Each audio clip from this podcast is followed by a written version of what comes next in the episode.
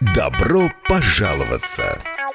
Я хотела спросить, э, вы слышите меня, да? Да, Да, добрый день. У меня такой вопрос. Я хотела задать вам вот один вопрос. Здравствуйте.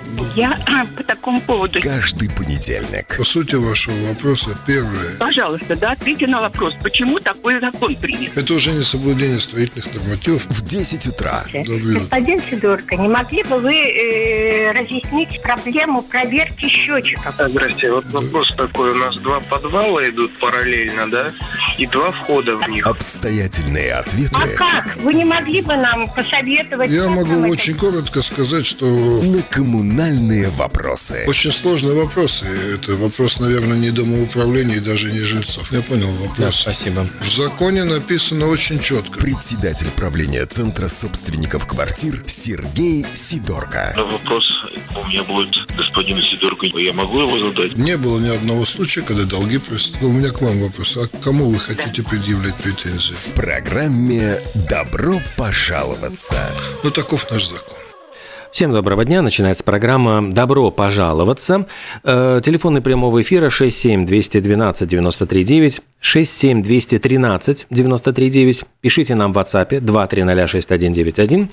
Председатель правления товарищества Центр консультации собственников квартир. Председатель кооператива «Бака-2» Сергей Сидорко с нами на прямой связи. Здравствуйте, Сергей. Доброе утро. И Айвар Гонтарев, эксперт с опытом организации, руководства частных и муни- муниципальных домоуправлений, в том числе РНП. Доброе утро. Здравствуйте. Доброе.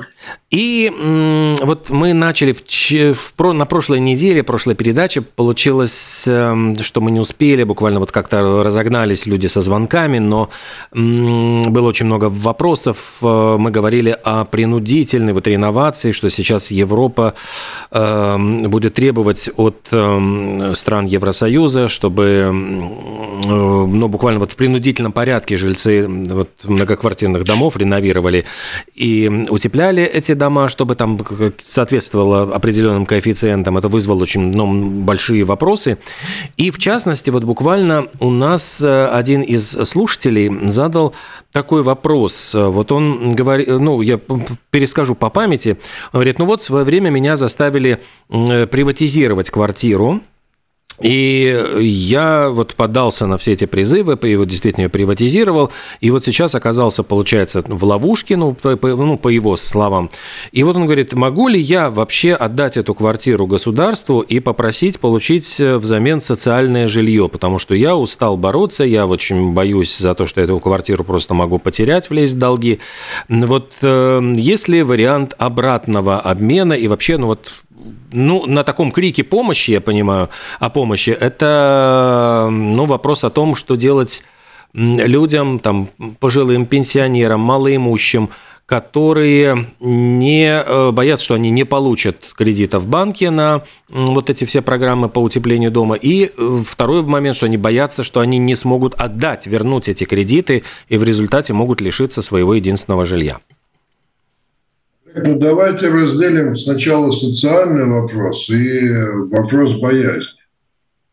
Может ли гражданин подарить государству квартиру? Ну, теоретически может, если государство примет эту квартиру. Должно ли государство взамен предоставлять этого подарка социальное жилье, сомневаюсь.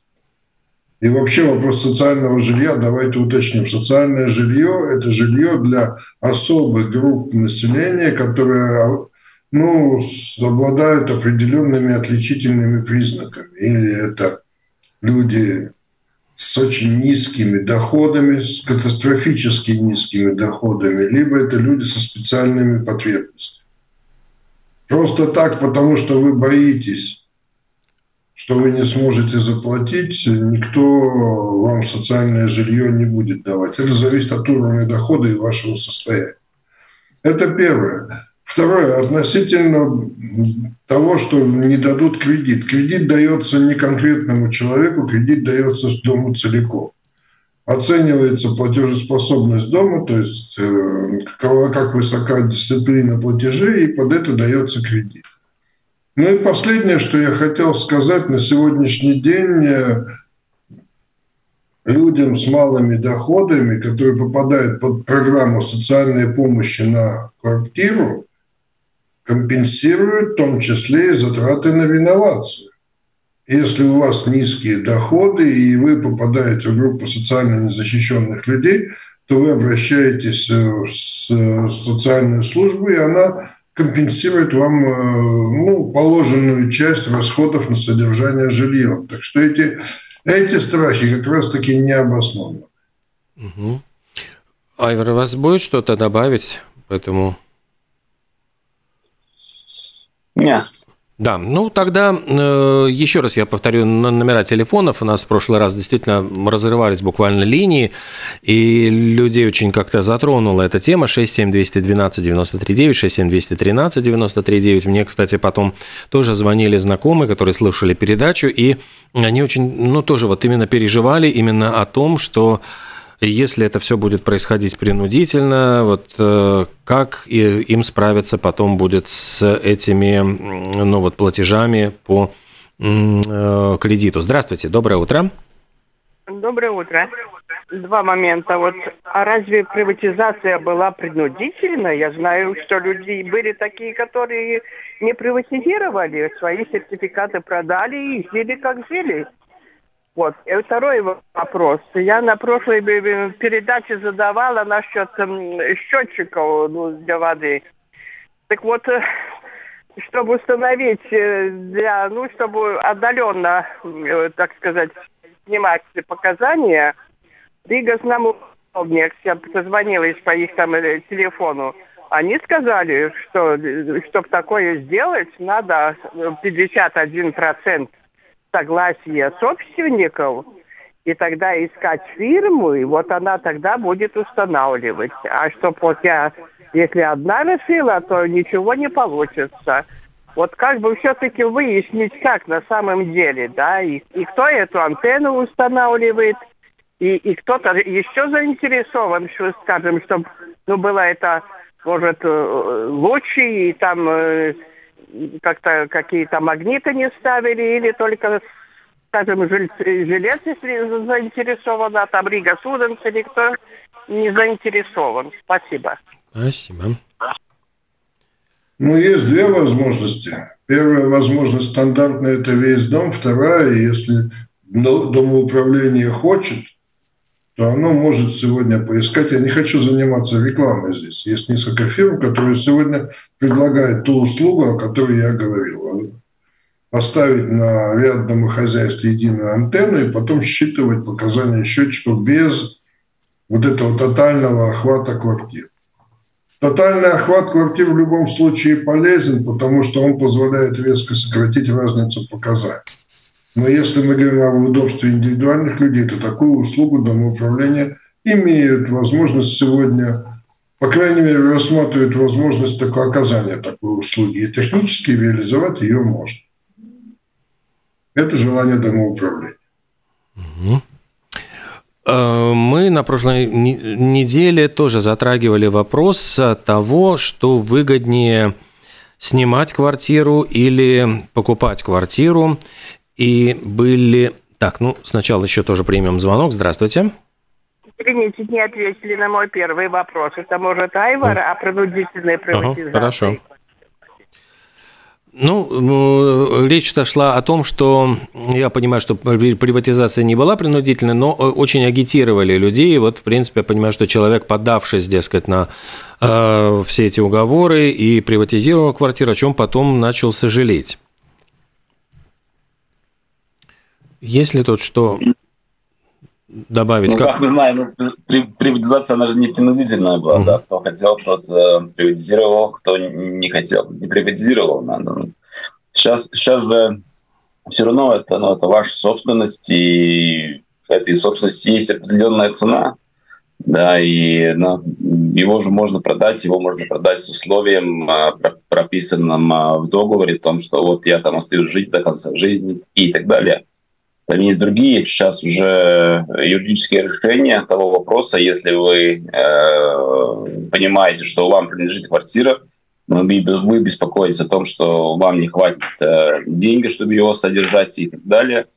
Здесь нужно решать это вот по-другому чуть. Есть всякого, всякого рода, я думаю, там, и фонды, а социальные такие э, структуры, которые могут, я думаю, что принять это. Mm-hmm. Да, то есть там Там нужно поинтересоваться просто. Еще один звонок. Здравствуйте. 67213 Алло, доброе утро. Доброе. Э, в эту же тему, да? Э, в свое время я сразу поинтересовалась, в чем для меня разница, если я не хочу приватизировать. Э, на Персис мне ответили на этот вопрос таким образом. Если вы приватизируете, то вы будете платить налог как частной собственности. То есть Э, а если вы не приватизируете, то налог э, будет другой суммы, больше, чем в первом случае. И вы будете платить как арендатор.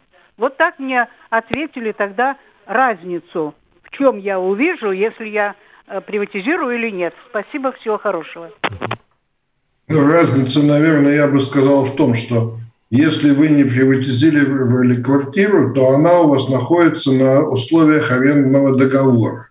Кстати говоря, арендодатель может по разным причинам этот договор расторгнуть. И то, что вы, если вы не приватизировали жилье, а государство или самоуправление вдруг сочтет, что это жилье более необходимо для того, чтобы там жили социально незащищенные люди, скажем, привести в статус социального жилья, то принципе, возможно, возможно расторжение договора аренды. Во-вторых, если вы живете с семьей и договор аренды заключен на одного, то не факт, что если этот человек по каким-то причинам, ну, не знаю, разрывает отношения или другие причины, естественные, он бывает, то в этом не факт, что со следующим, что из этих членами этой семьи будет заключен договор аренды. Вот в чем разница основная. И потом у нас существует определенное кокетство. Хочу напомнить, что в 1995 году то жилье массово, которое мы получали в виде приватизации, было новым. Его возраст был 10-15 лет. Мы получали новое жилье. А сейчас, через 30 с лишним лет, мы вдруг начинаем говорить, ай-яй-яй, почему нам его не привели в порядок нельзя вернуться назад. То есть никто не должен отдать жилье новое, после этого из-за того, что мы ничего не делали, через 30 лет требовать, чтобы государство его восстановило. Так что надо помнить об этом тоже. Э, вот мы в прошлый раз говорили о рынке аренды и о том, что, в принципе, ряд стран европейских, э, у них очень большой процент, вот большая часть э, жилого фонда как раз-таки э, арендуется. То есть это ну, считают более удобным, более мобильно. Эм, есть э, ну, управление так, такими домами гораздо более простое, поскольку дом принадлежит одному владельцу. А вот эта ситуация в Латвии, почему, несмотря на то, что вот 41% жителей, э, оказывается, вот снимает квартиру, Э, нет, вот 41% жителей в настоящее время, которые снимают квартиру, недовольны своим жильем. Вот есть такая просто статистика, и хотели бы его сменить. А вот сколько человек э, снимает, вот здесь в этой новости нет, к сожалению, данных. Есть ли какие-то данные примерно вот о том, какое количество у нас соотношение вот, э, жителей, которые снимают квартиру и по, ну, по отношению к тем, которые являются владельцами квартир?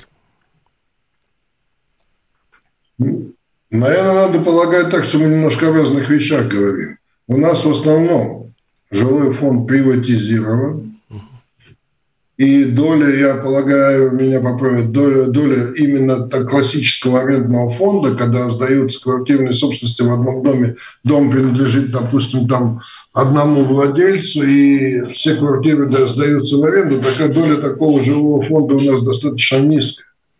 Поэтому и когда кто-то говорит, что он недоволен, он арендует, то в основном это идет речь о том, что собственники квартир сдают квартиры в аренду в индивидуальном порядке. Я бы не видел здесь на сегодняшний день каких-то массовых массового предложения арендных домов нет, по-моему. Ну, а поправит. Ну, они сейчас начинают раз, развиваться уже там рамком, рамков, наверное, 20-25 домов уже выстроено, перестроено. Обычно это дома, которые там находятся в хороших местах в центре, которых при, при реновации просто переделывают уже под доходные дома. И они не распродаются, а он остается как один целый, и вот как раз-таки исполняет эту функцию доходного дома, да, которого, которого жители арендуют. Ну, эта часть сейчас продолжает развиваться.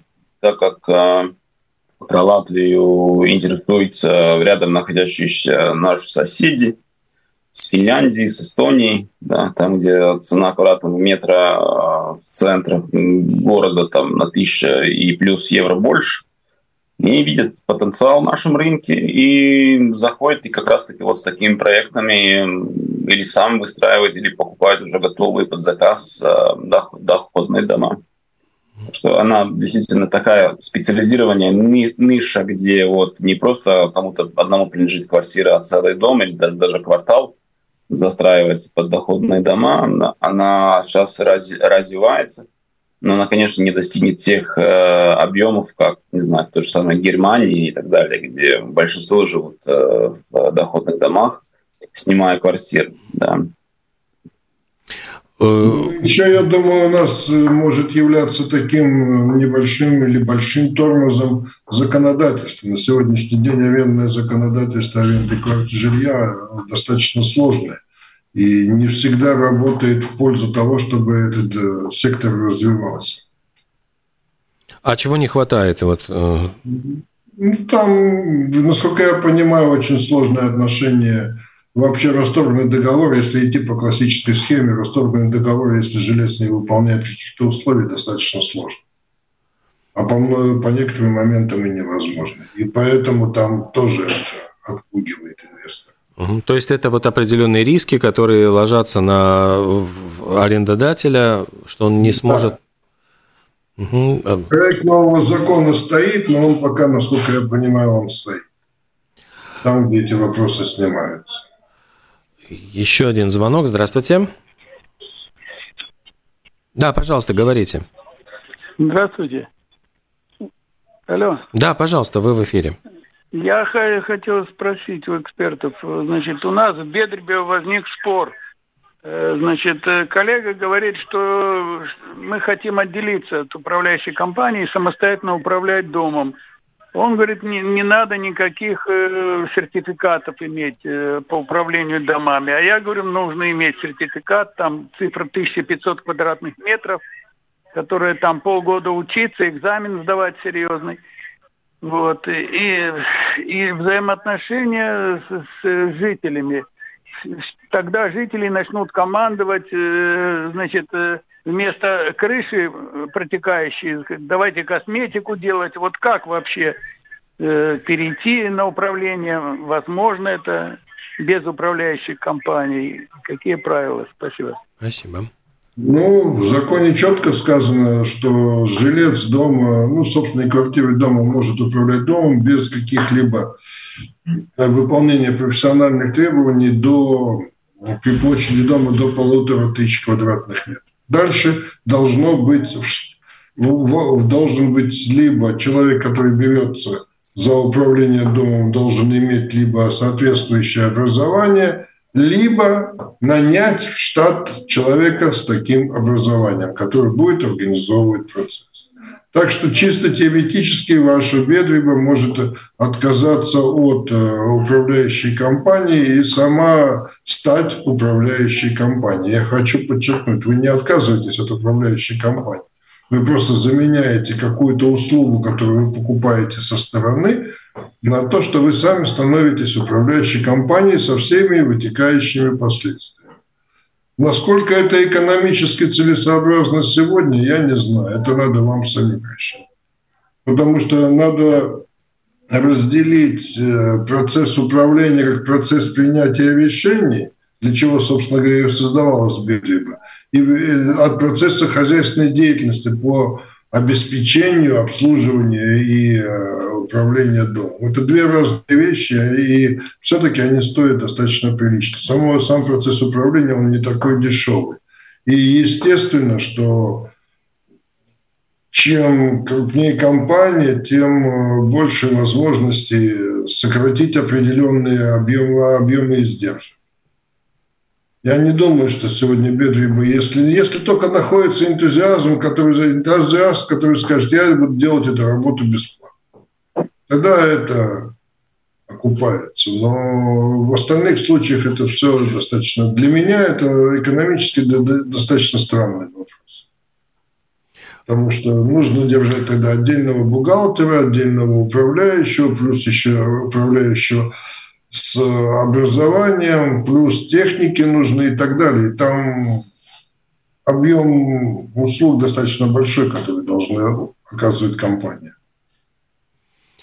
Но ведь это можно со стороны, например, там заключить договор с бухгалтером, привлекать ну, там... Тогда это не соответствует вопросу. То есть человек говорит о том, что Бедрибо расторгает э, договор со стороны, и что по отдельности с каждым заключать. Ну, можно, но это все равно, это все равно требует единого центра управления. Это все равно требуется, чтобы в одном месте был было лицо ответственное за это. Это нельзя так взять, собраться на собрание и сказать, бухгалтером будет э, там один человек, а этот будет другой, третий там будет отвечать за технику и все, и разбежались. Нет, это процесс, который нужно руководить ежедневно и организовывать его, налаживать и оплачивать. Вопрос, который э, прозвучал, вот, ну, в вопросе прозвучала мысль о том, что Э, нет ли здесь возникновения риска, что если управляющая компания все-таки проводит периодически, она по, по закону должна проводить обследование дома, его состояние, какие-то ну, критические выявлять моменты, а не получится ли так, что общее собрание собственников будет больше действительно заинтересовано в каком-нибудь косметическом ремонте, чем в, ну, в дорогостоящих ремонтах, и дом может в результате прийти в негодность?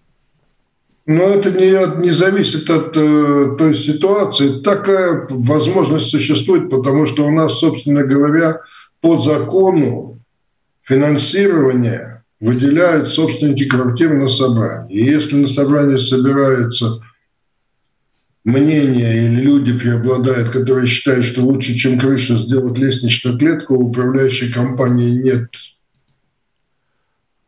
никаких прав их поправить. То есть если люди соберутся, я приду со всеми экспертными заключениями, что надо делать крышу, а они скажут, нет, мы будем делать косметический ремонт, у меня вариантов нет. Я должен либо выполнять их решения, либо отказаться от управления этим домом. Поэтому такая опасность и в этом и есть вот такая один из таких серьезных моментов нашего законодательства когда есть технические заключения о том, что надо сделать то, то, то, жители говорят, нет, а мы хотим вот это. И тут ты не перескочишь через это. Правда, хочу подчеркнуть, в этом случае жители несут ответственность за принятые решения. Если они сделают лестничную клетку, а послезавтра потечет крыша и все квартиры затопит, но они между собой будут разбираться, кто в чем был прав или виноват. Здесь уже вины управляющего не будет. Еще вот один э, момент, который, да, вот я все, все пытаюсь э, к нему подвести, говоря про э, про, говоря про сдачу квартир вот в, в аренду. Есть любопытная статистика, что всего зарегистрировано 4650 человек, то есть менее 5000 жителей, которые зарегистрировались как э, ну, вот, свою экономическую деятельность в качестве сдачи в аренду квартир. Хотя все понимают, что, скорее всего, это гораздо больше. То есть здесь опять вот есть какой-то серый рынок, то есть люди, которые сдают недвижимость в аренду, не уведомляя о своей экономической деятельности СГД. И вот вычисле... ну, есть даже какие-то примерные проценты, что это чуть ли не только 10% э, ну, вот, а, афишируют свою э, такую деятельность. Вот как можно прокомментировать и вообще, ну, что, что происходит на этом рынке? Ну, люди пытаются скрыть налоги, причем совершенно непонятно, смешно, по-детски. Чаще всего с тем, что я сталкивался, это то, что он говорит, ну я же сдаю только за квартплату, ну хотя получение средств на оплату твоей собственности, на обслуживание твоей собственности, это тоже твой доход. Они этого не понимают. Во-вторых, там при регистрации, насколько я понимаю, платить надо налог 10%. Это вообще, говоря, ну, не проблемка. Ну и а самое главное, все должны учитывать, что налоговая служба научилась ловить такие случаи.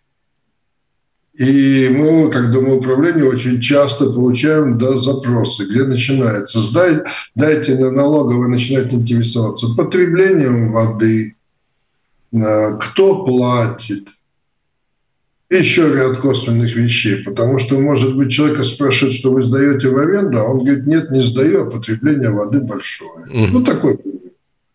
На этом ловится достаточно быстро. Следующее, кто платит за квартиру? Здесь проколы бывают. Так что найдут способ. Я, я, я полагаю, что налоговая служба, когда она займется, она увидит в этом проблему, она займется и очень быстро найдет варианты, как можно отловить.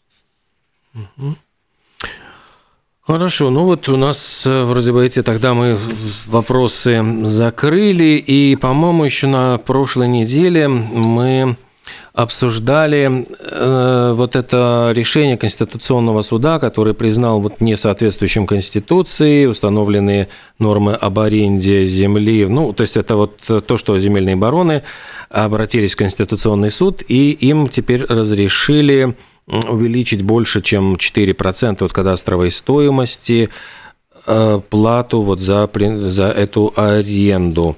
Немножко не так. Или как там?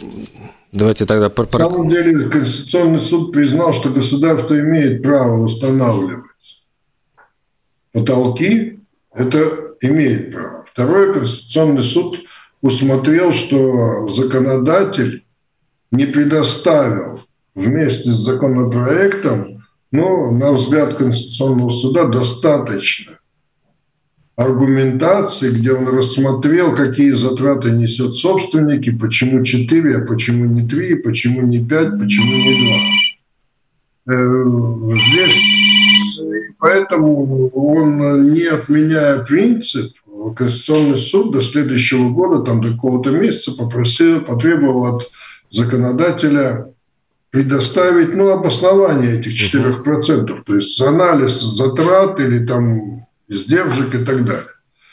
Поэтому это уже второй раз случилось. Уже первый раз такое было, и Сайм э, на волне выборов успешно проспал этот момент. Им надо просто-напросто предоставить Конституционный суд обоснование, почему 4%. Не может ли собственник квартиры там, компенсировать свои затраты и получить доход, или он работает в минус. Но здесь вопрос очень простой. А является ли при этом, скажем, процентная ставка по кредиту каким-то аргументом в пользу того, чтобы хозяин земли требовал больше и больше аренды. Он купил бизнес, неудачный бизнес составил, сделал, и теперь кто-то должен ему компенсировать. Но вот этот вопрос стоит на повестке дня. До середины следующего года, насколько я понимаю, все пока остается по-старому, 4%, но сам должен дать обоснование, почему 4%. Потому что многие люди были ну, страшно обеспокоены этими заголовками, что все, теперь вы э, попали, теперь будут какие-то безумные э, проценты с вас обдерут как липку. И, ну, в принципе, до середины следующего года мы Алло. понимаем, что все остается. Да, здравствуйте. Алло. Здравствуйте. Еще такой вопрос. У нас Бедриба, и мы постоянно проигрываем страховой компании БТА. У нас заливают друг друга, стояки лопаются. Вот, э, что нам делать? Э, жильцы, не, не все жильцы э, согласны на замену стояков, потому что там платить надо определенные деньги. Э, старший по дому на собрании сказал, да мы статут тут э, изменим и все, и это все прекратится. Вот что вы можете сказать по этому поводу? Ну, уставом вы ничего не поменяете. В данной ситуации нужно принимать для того, чтобы избежать регрессивных исков от страховой компании, вы, как собственники квартир, должны сделать два шага. Первый – принять решение о замене стояков, поскольку это технически уже обосновано. И второе э, – те, кто отказывается, юридически их фиксировать. И тогда вся тяжесть э, последствий за отказ от замены стояков будет возлагаться на тех, кто отказался. Но стояки менять надо, это очевидно, там ничего не сделаешь. И страховые компании сейчас научились э, заниматься регрессом. Поэтому там нужно выполнить определенные требования, провести собрание, сделать постановление, поставить график и по возможности быстро заменить стояки. А те, кто отказывается, просто оформлять актом о том, что он отказался. и предупрежден о том, что все последствия на нем. А каким это образом делается? То есть, э, как это есть форма или это в свободной акт, можно форме? Обычно в акт произвольной форме. А и комиссия предложила такому-то квартире лучше послать заказным письмом. Он или проигнорировал, или ответил, что нет. Ну, все. Ответственность на нем. Ну, то есть, потому что бывают же квартиры, там, где человек уехал куда-нибудь и вообще ничем не интересуется. То есть, это заказное письмо. Ну, понимаете, я хочу сказать, много ситуаций бывает, но если человек не интересуется своей собственностью, почему должен страдать коллектив? Если он уезжает куда-то, то он должен оставить ополномоченную персону, оставить свои контакты. В конце концов, в мир в мире интернета границ не существует. Если он оставляет свой адрес, то можно послать ему письмо в любой конец света, и это не стоит денег. Поэтому это вопрос об ответственности жильца собственника, как он относится к своей собственности. Но получается, что если мы отправили ему заказное письмо, он э, в отъезде на него не, при, не, про, не отреагировал, это является вот юридической фиксацией того, что он был предупрежден и как бы ну, отказался э, менять стояк. Э, да, совершенно верно, потому что по закону человек, если мы посылаем письмо на зарегистрированный адрес, надо помнить, э, что в законе написано, что э, адрес по регистрировать регистрации нужна для того, чтобы государство или другие учреждения могли найти человека в течение 7 дней. То есть это его забота, если он регистрируется, это его забота, как он дальше построит получение этой почты. И суды это рассматривают точно так же. Они рассматривают так. Послано письмо по зарегистрированному адресу, значит, ты оповещен. То, что ты не достал его из почтового ящика, либо поленился сходить на почту, это твоя личная проблема. Тут можно единственное, чем аргументировать, если ты лежал без памяти, допустим, в больнице, не дай бог. Ну, тогда ты физически не мог получить. Все остальное не работает, не помогает отказаться. Ну, будем надеяться, что нашим слушателям вот такая схема, она поможет и э, никаких проблем не возникнет. А, да, потому что я вижу вот э, были звонки, я помню, что вот возвращаясь к э, Конституционному суду и земельным баронам, сразу встрепенулись некоторые вот политики, которые стали ну, использовать эту ситуацию для ну, каких-то громких политических заявлений. То есть пока вот э, по, по поводов для паники, то, что Конституционный суд э, потребовал аргументов, э, почему именно 4%, пока поводов для паники у людей нет, если их дом стоит на хозяйской земле. У меня повод для паники есть. Я боюсь, что наши политики в очередной раз пропустят момент, когда надо было подать это объяснение. Угу. Здесь такая какая-то игра наблюдается. Сначала принимается революционный закон, который защищает вроде бы права эм, одних, после этого что-то что выпускается, после этого опять принимается следующий закон, который опять, э, в общем, качает это туда-сюда. Ведь было же и в пользу землевладельцев, тоже Конституционный суд не до конца пропустил, теперь в пользу собственников. И у меня паника только в одном, а наши политики вообще хотят закончить этот вопрос, или это будут такие качели, которые будут качаться и и сколько из них не являются не землевладельцами, тех, тех, кто отвечает вообще за это дело. Каким образом можно закончить этот вопрос и что для этого нужно, как, как, какую политическую волю? Я думаю, что как закончить вряд ли получится. Исторические обиды останутся у всех. Не знаю. Не знаю. Заплатить, оценить и компенсировать, и отдать потом на, через, через комиссию по приватизации присоединить к квартирам. Угу. Простое решение. Просто, просто нужно правильно оценить эту землю, да, это, про это мы уже говорили по несколько раз. Она сейчас считается, что э, самая большая стоимость у нее, да, кадастральная по, по, по возможности ну, ее сравнивать по, методолог, по методологии э, идентично как земельный участок, который был бы не э, обустроен, не обустроен, а не, ну, на котором можно строить там пятиэтаж. Вот mm-hmm. максимальная стоимость. Вот эти сейчас земельные участки, они приравниваются к пустым земельным участкам, которых можно застроить. Это главная ошибка. Если поменять эту методик, методику и сказать, что цена такого участка там треть от участка такого, так, такого а, который, э, на котором можно что-то строить, тогда кадастральная стоимость его была бы там два раза или три раза меньше, то есть это уже подъемная плата, за которую государство могло бы компенсировать земляным э, владельцам потом отдать это комиссии по приватизации, комиссия по приватизации уже дальше бы передала это владельцам квартир. Вот и все. Ну, я бы сказал так, государство должно вспомнить о том, что оно государство. Потому что, скажем, если в Пурцемсе мы говорим про землю в Пурцемсе, то это болото на момент.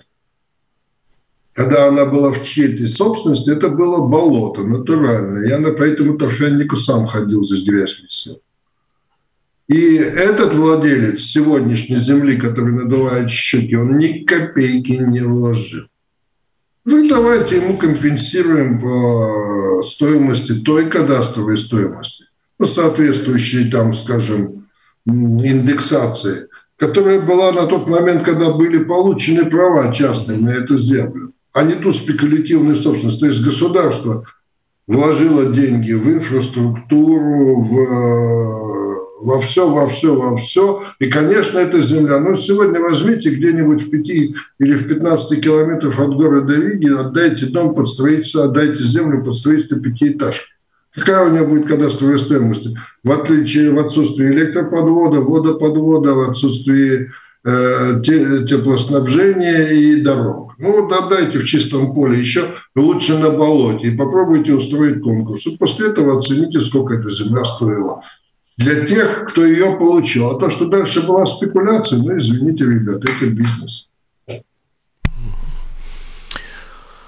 Ну да, но мы видим, что, конечно, этот э, вопрос как будто бы заметается под ковер. Каждый вот новый СИМ э, не хочет решать, э, хотя вроде бы вот это решение кажется и логичным, и справедливым, но тем не менее, что в этом? Это лоббирование вот, землевладельцев, это какие-то другие факторы?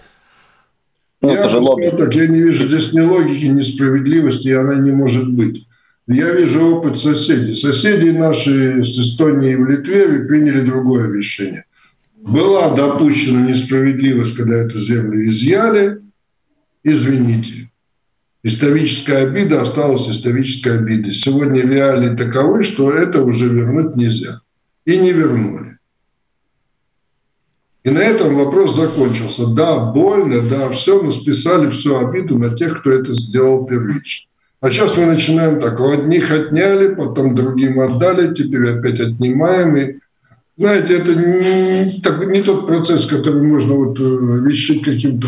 Здесь нужно рубить или в пользу одних, или в пользу других.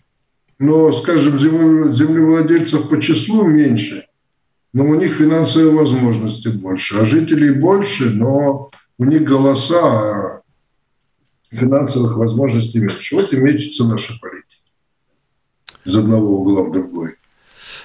Ох, ну, я смотрю, просто время наше завершается. Есть несколько вопросов, которые пришли в последнюю секунду, как всегда, на WhatsApp. Мы их тогда перенесем на следующую неделю. Я ознакомлю наших уважаемых экспертов с этими вопросами, и, э, может быть, мы подготовимся для того, чтобы от, от, от, ответить на них очень расширенно. Председатель правления товарищества Центра консультации собственников квартиры, председатель кооператива БАКа-2 Сергей Сидорко и эксперт с опытом организации руководства частных и муниципальных региональных домоуправлений, в том числе РНП, Авер Гонтарев, отвечали на ваши вопросы. Спасибо и до следующей недели. До свидания.